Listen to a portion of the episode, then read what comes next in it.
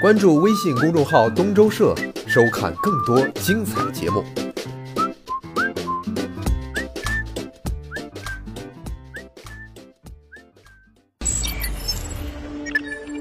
东周社。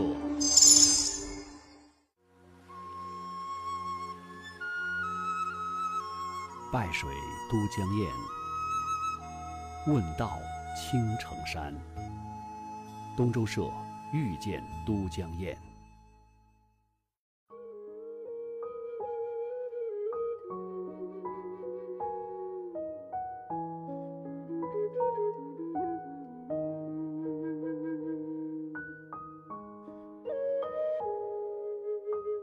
中华医药博大精深，几千年来以它独有的医学理论体系，在华夏大地上开枝散叶，可以说是为了亚洲人民，为了中国人民，寻求到了一种人类生命的康寿之道，呃，贡献是非常之大的。那么现在不仅是在华夏大地，不仅是在亚洲地区，甚至在欧洲、在美洲啊，也非常流行中医馆。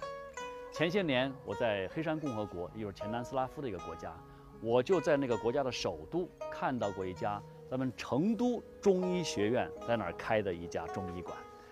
要说这几年呢，我们中医啊，在这个国际上的风头是很劲的啊，至少有两次影响非常大。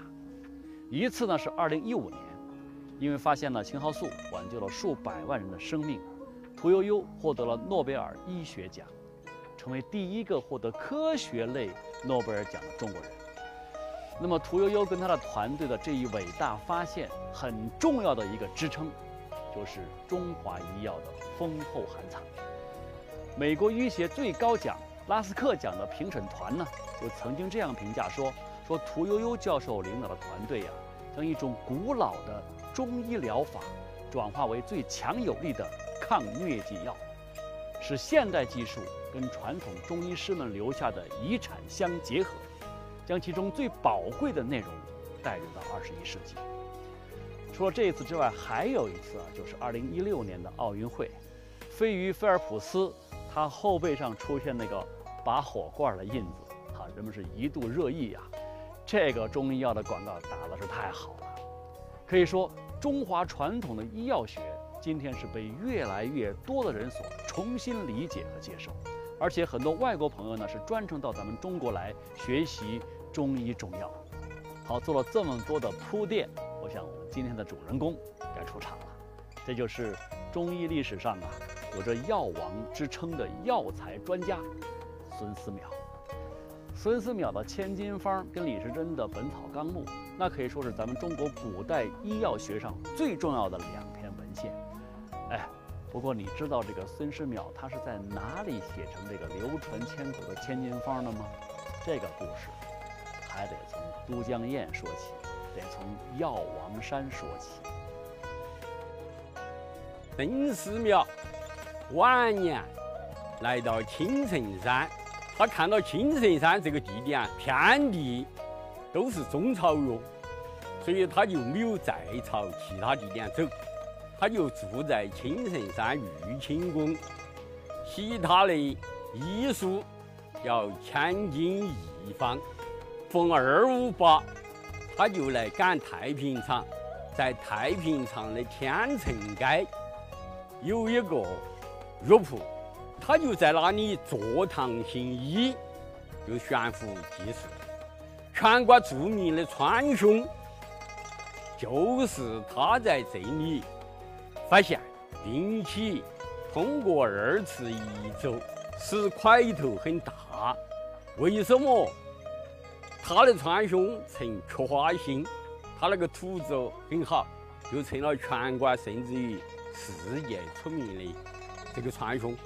它的原产地就是在青城山，这个就是孙思邈在这里教这个山民采摘中草药种走。中草药，由于他教这里，所以说就这里的太平场有一条街叫天成街，就逐渐逐渐形成了一条药材市。这个药材市逐渐出名。当时天成街很闹热，为什么？就啥子广州啊、上海啊、西安啊、重庆等等各大城市的这些药商，都住在这里来购买这个中草药。后来，孙思邈住在青城山，他的千金一方完成过后，哦，他后来去世了，就在青城山去世的。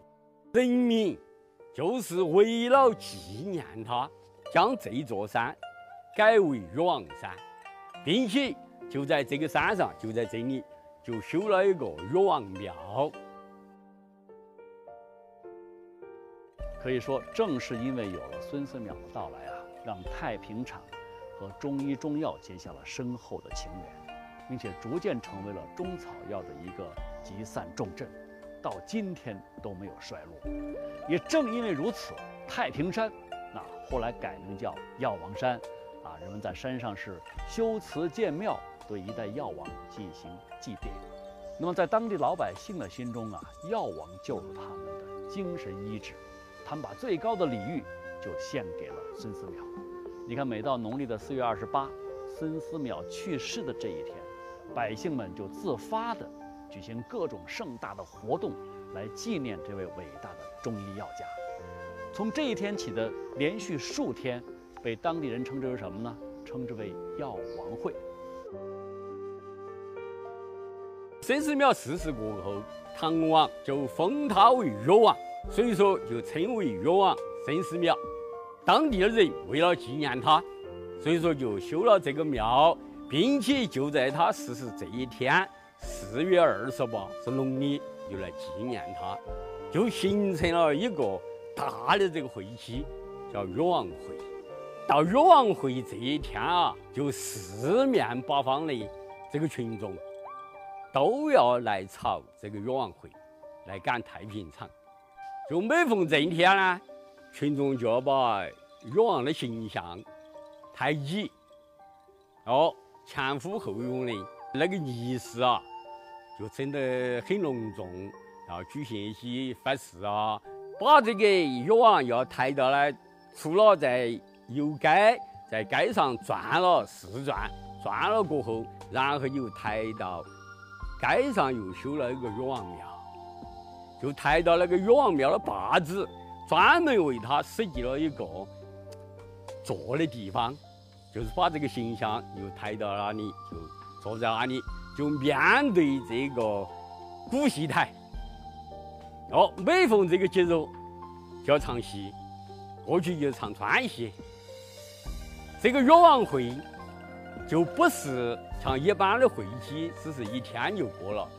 啊，原来的会期是至少是七天，甚至半个月，甚至上一个月。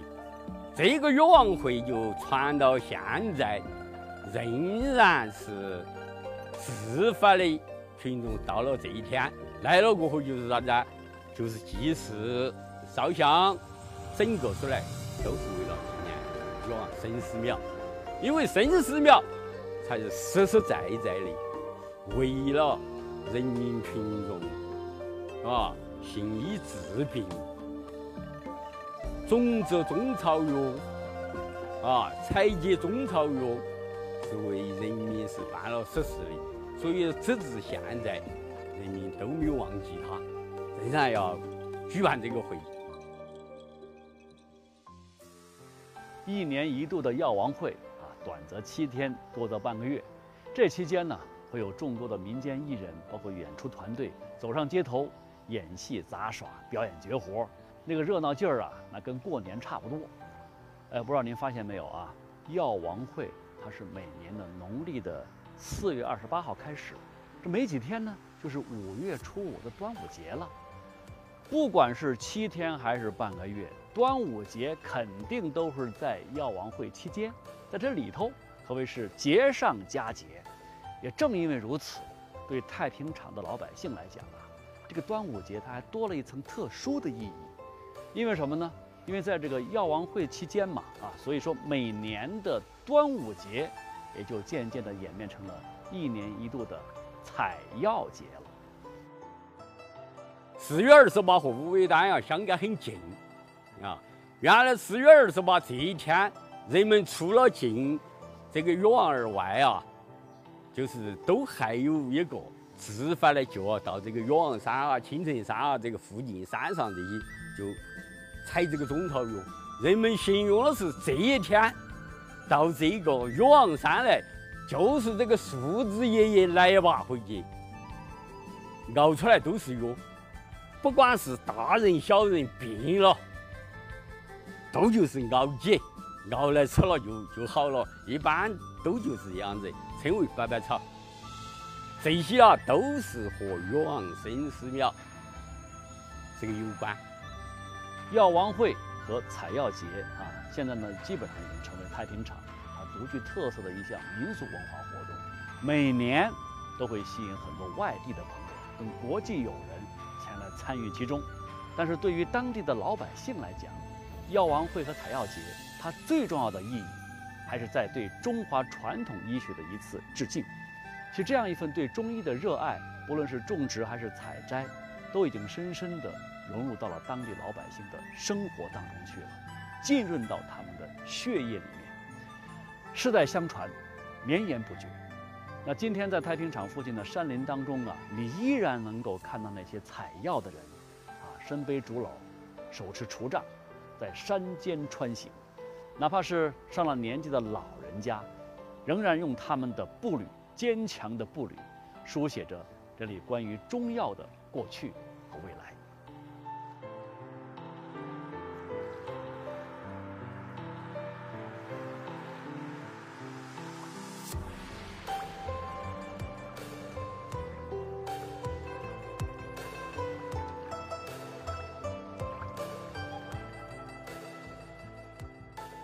那今天啊，在太平场的场口上塑了一尊药王孙思邈的采药像，慈容满面地注视着这里的百姓。